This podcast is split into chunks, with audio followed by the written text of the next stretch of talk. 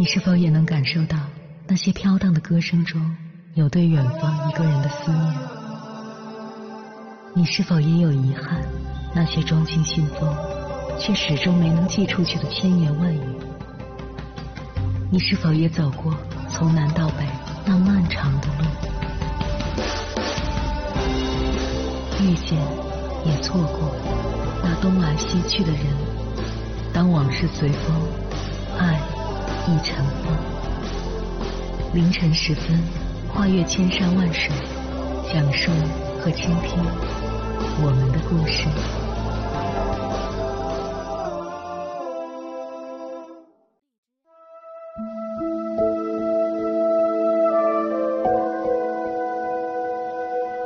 欢迎回来，各位夜行者。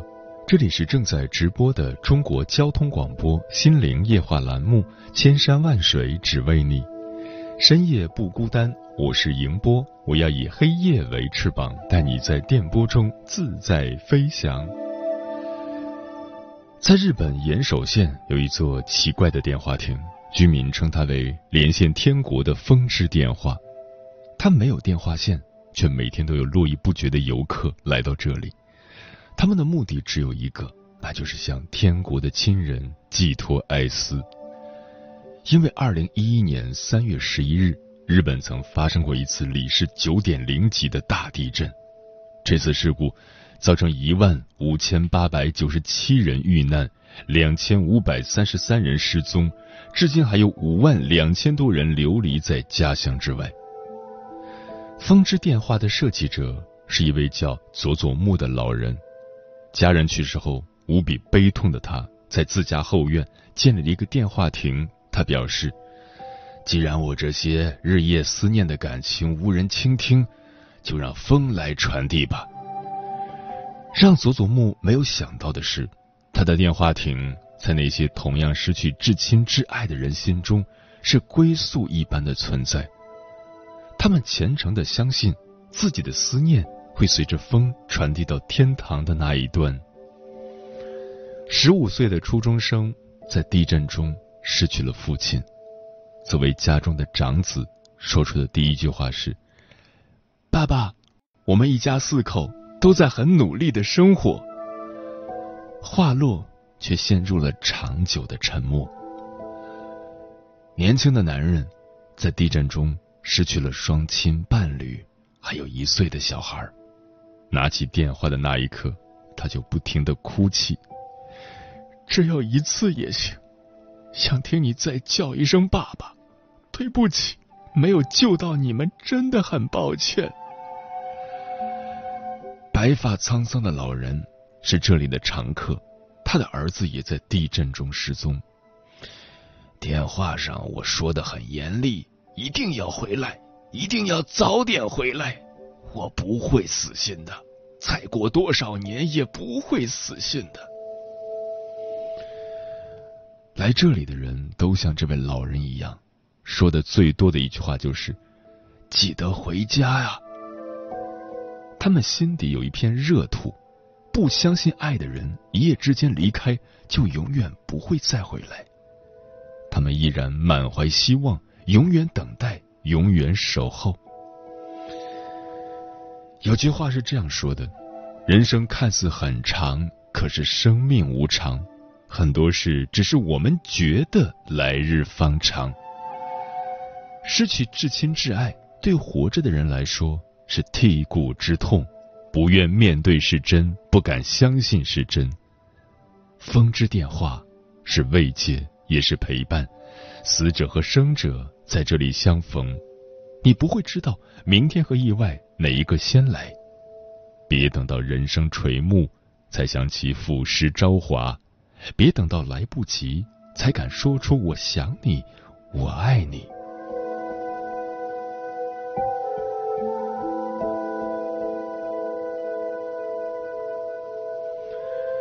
之前演员王鸥在一期访谈节目上讲述了一段自己的经历，因为忙于工作。在父亲病重的时候，也没能抽出时间回家，错失了见他最后一面的机会。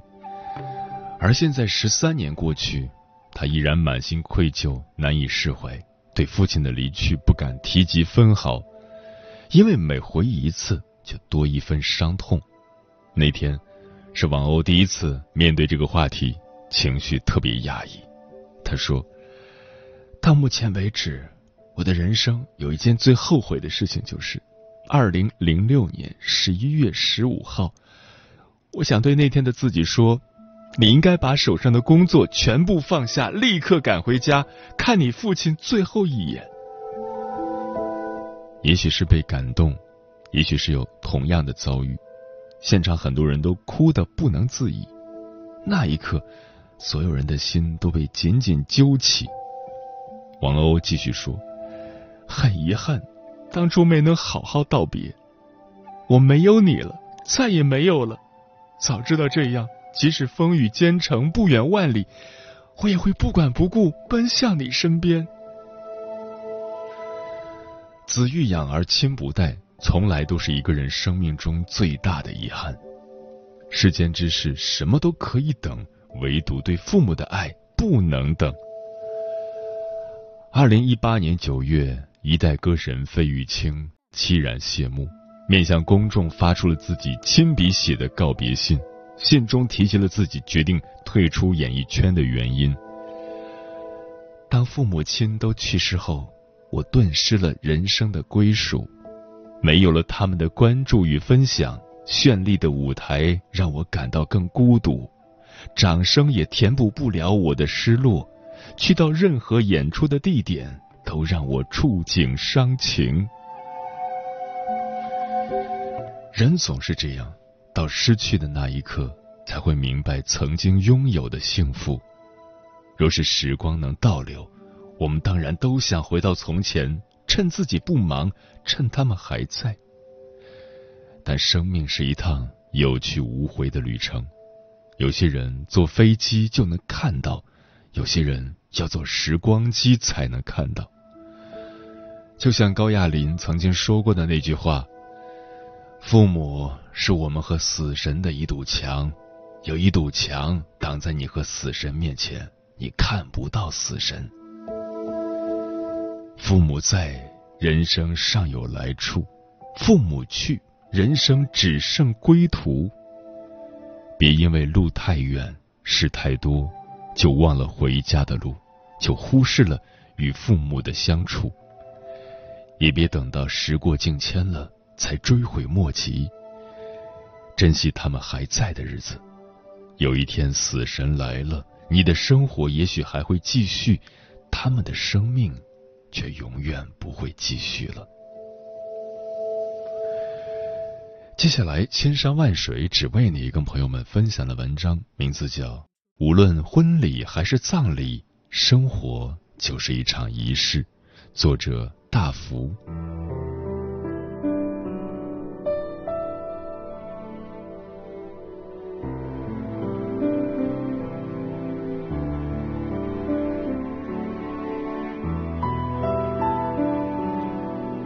前一阵刚刚参加完朋友的婚礼，那天晚上连夜坐车赶回广州。我望着窗外闪过的几点光亮，好像是婚礼上那些彩带反射出的光，脑子里不由得想起新郎新娘举着酒杯走过一桌桌，仰头一饮而尽。一阵喧闹后，他们脸上的红晕晕开的不仅仅是酒精带来的温度。还有，因为身处这样的氛围中，该有的激动、感动，甚至疲惫。也许这就是婚礼的魅力。总有人疲于去模式化一些事情，但有些仪式真的有其不可替代的意义。当天晚上回到家里，不知怎么，心里总是觉得有些事情就要发生。女朋友看出我的反常，调侃我。参加别人的婚礼，怎么还走了神儿啊？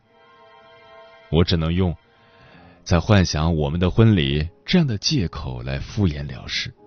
我心里知道，我是讨厌一切固有程序的人，根本不会幻想这样的事情。所有人都一样，对于未发生的事情都会一无所知。那天晚上我也不例外，只能喝一点酒，早点躺在床上。睡着了就不会担心还未发生的事情，而醒来后该发生的事情一定会发生。可还没有等我醒来，一阵电话铃声吵醒我。凌晨三点，我勉强睁开睡眼，看见屏幕上模糊的来电名“老妈”，猛地一惊坐起，电话那头传来几个字：“回家吧，你爸走了。”我平静的可怕，交接好手头的工作，订了最合适的一班飞机，女朋友一起帮我收拾出最精简的行李，然后我踏上了赶回老家的路。刚刚参加过婚礼的我，要着手开始准备一场葬礼。生活好像永远都会有一些突然和来不及，自然的来，自然的去，推拉和等待都毫无意义。候机的时候，我询问了几位经历过类似事情的朋友，一条条将需要做的事情写下来。登机，头靠在窗户边缘。望着慢慢变小的城市里的一切，人群变成蚂蚁，楼宇由立体变成平面，所有具象的一切事物都变成犹如城市规划图中的图像而已。可能渺小永远都是相对的，远离地面后，眼下的城市如此，生与死也是如此，并不是什么可以称之为。不得了的事情。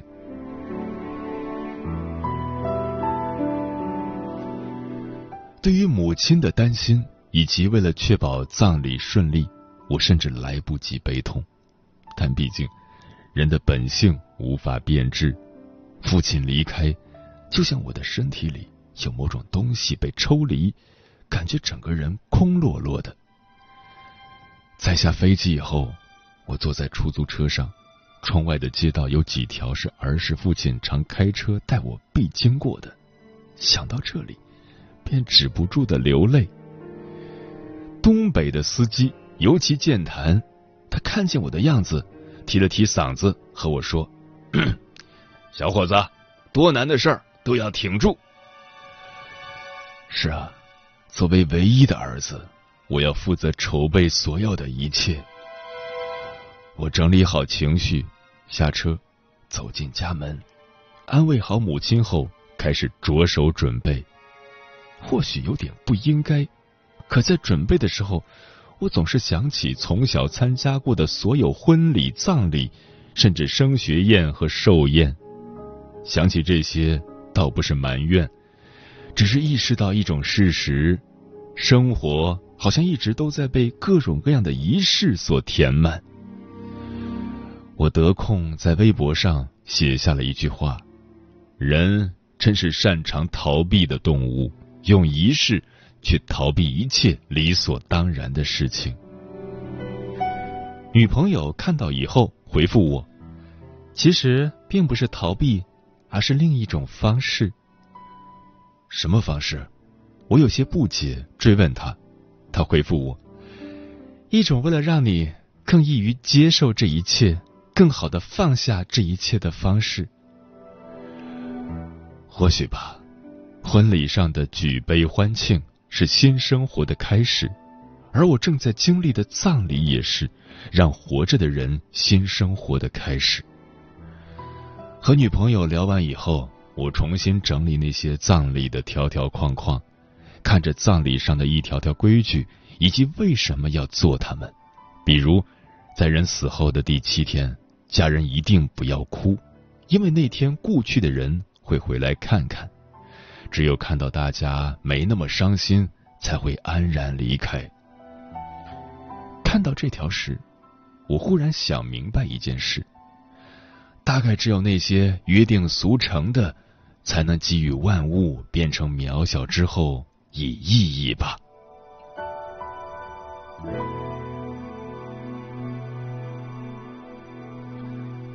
在把一切处理妥当后，我坐上回广州的飞机，想着，像我这种在至亲之人离开后思考关于仪式这件事的人，应该不多吧？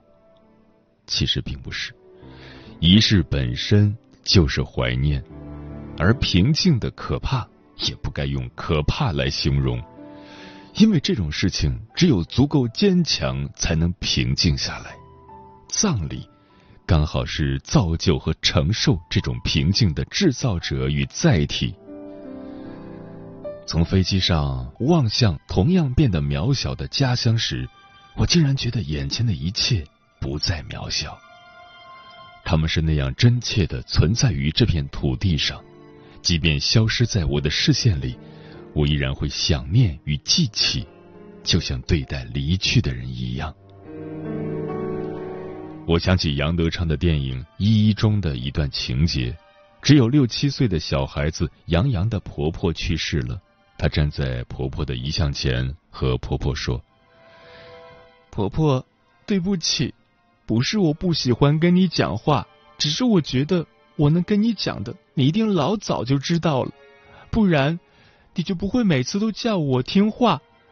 就像他们都说你走了，你也没有告诉我你去了哪里，所以我觉得那一定是我们都知道的地方，婆婆。”我不知道的事情太多了，所以你知道我以后想做什么吗？我想去告诉别人他们不知道的事情，给别人看他们看不到的东西。我想这样一定天天都很好玩。说不定有一天我会发现你到底去了哪里。那时候我可不可以跟大家讲，找大家一起过来看你呢？婆婆，我好想你。尤其是我看到那个还没有名字的小表弟，就会想起你常跟我说你老了。我很想跟他说，我觉得我也老了。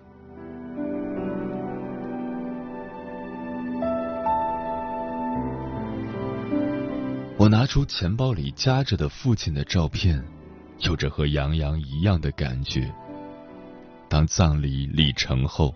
在拿着户口本销户，我被移到了户主的位置之后，我知道我也老了，并不是简单年龄意义上的衰老，而是这些仪式让我变得要做更老的事情了。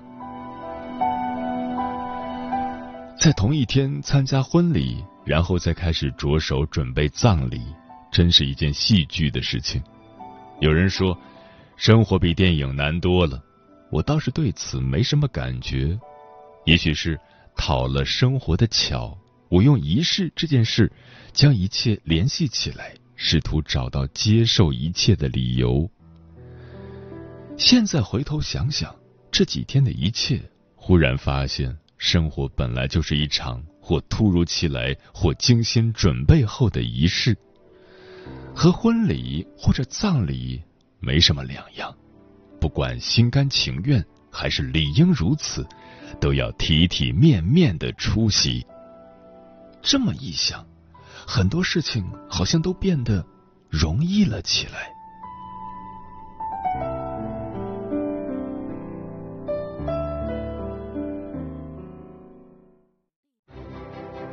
每一个深夜都有浓浓思念，每一段青春都有万水千山。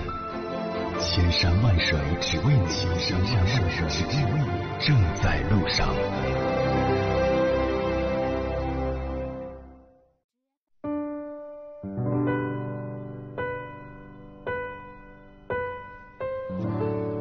感谢此刻依然守候在电波那一头的你，我是迎波。今晚跟朋友们聊的话题是如何面对至亲的离去。微信平台中国交通广播，期待各位的互动。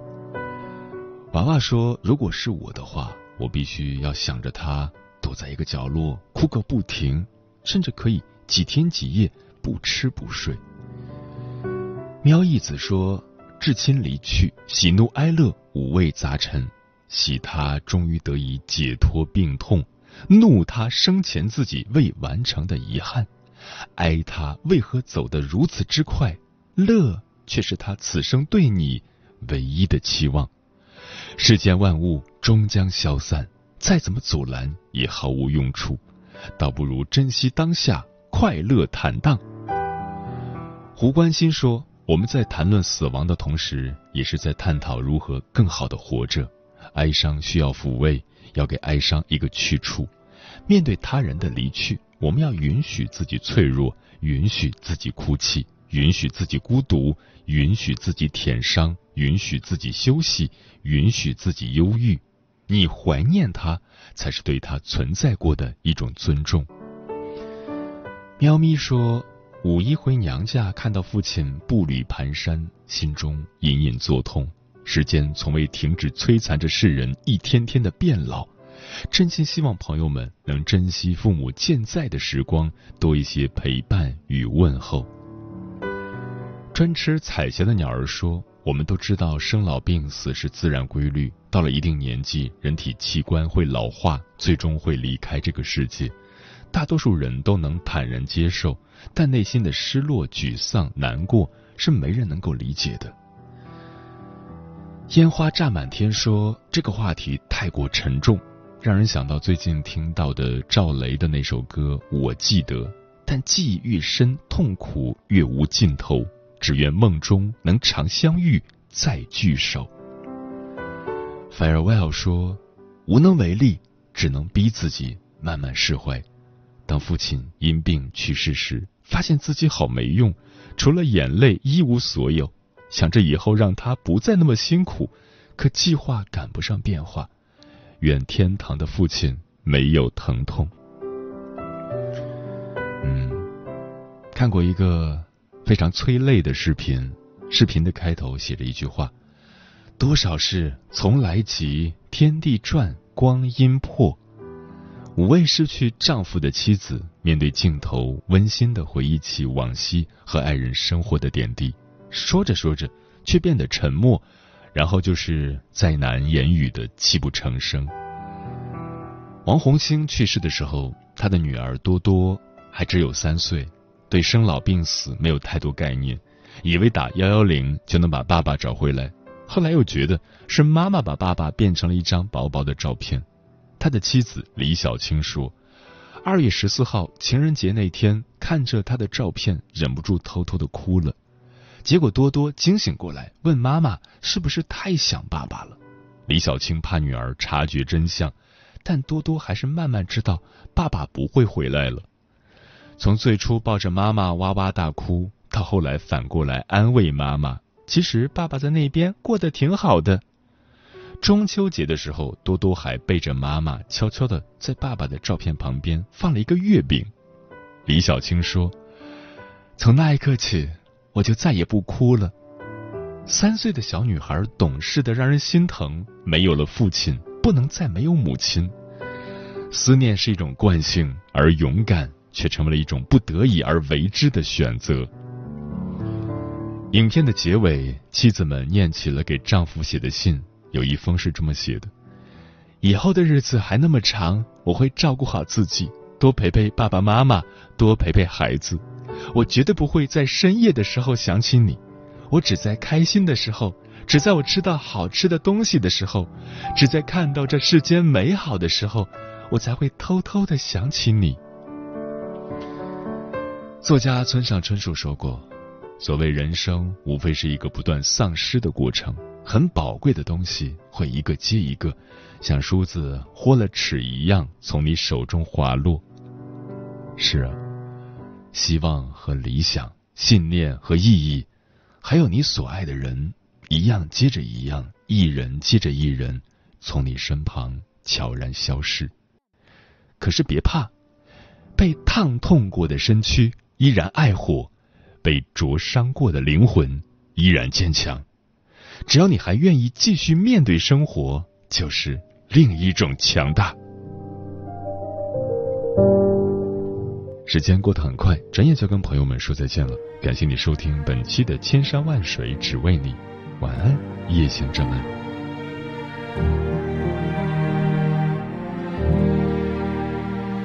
灯光暗淡下来，你转头望向窗外，不知列车往。哪儿开？直到看到那片海，觉得很意外，想了起来，落日是你最爱，以及母亲做的菜，童年在这很愉快。你背上书包走。